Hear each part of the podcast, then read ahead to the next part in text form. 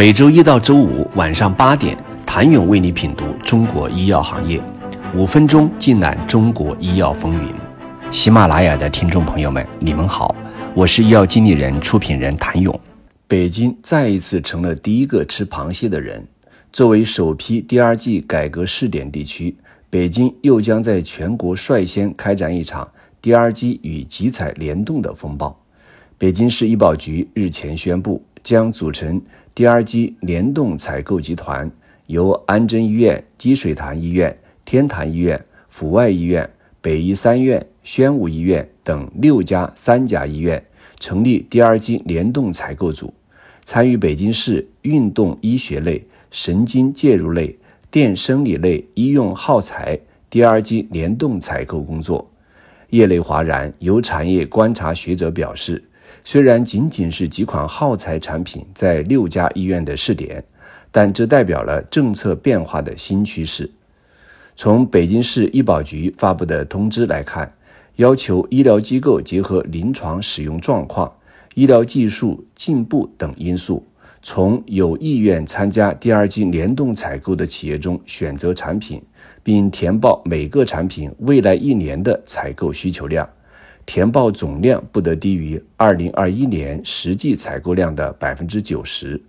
带量采购开展最早、进展最快、设计品种最全面的，当属化药的集采；而全国范围的耗材带量采购，直到二零二零年才启动，至今也仅围绕了心血管、骨科、眼科这些临床需求较高的领域开展了集采。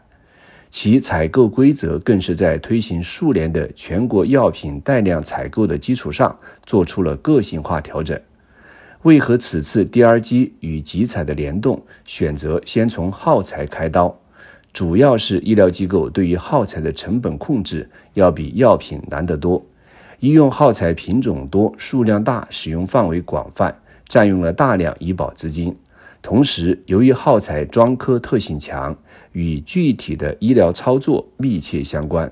耗材跨专科使用很难用统一标准来评判，而且有些科室对耗材品质要求高，比如介入治疗，耗材品质直接影响着手术成功率及术后效果。一位长期关注带量采购政策的业内人士告诉医药经理人，医院主导的 DRG 加集采联动降幅相比单独的集采应该会相对温和。从通知来看，明确了对于第二季联动采购涉及的主要病组，在全市范围内推行实际付费，首年不因产品降价而降低病组支付标准，并根据产品是否参与第二季联动采购、谈判降幅和任务量完成等情况，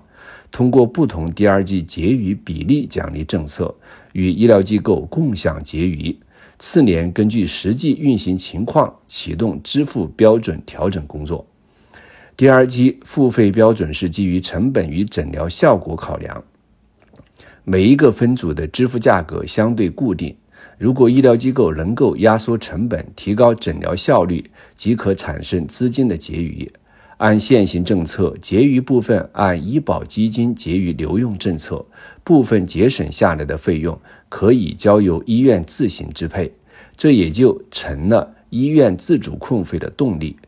由于耗材带量采购与第二季联动，将带量采购产品的降幅精确到了每个病组。如果首年就大幅降价，对器材厂商而言，可能会通过降低服务质量的方式缩减成本；对医院而言，面临着下一年第二季付费的大调整。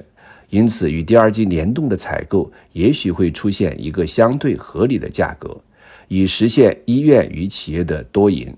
虽然降幅可能相对温和，但从长远来看，第二季联动采购要实现的还是付费范围逐年调整至成本合理化。对于集采企业来说，价廉质优依然是不变的逻辑。值得注意的是，此次第二季与带量采购联动，也为高难度手术突破式创新留出空间。吴家认为，市场上创新能力较强、平台型企业或具有突破式创新的企业，依然具有良好的生存空间。当 GRG 与带量采购不再单兵作战，供需双方不同的控费手段第一次组成了混合双打，联动会带来最严控费吗？这将给医疗支付改革带来哪些变化？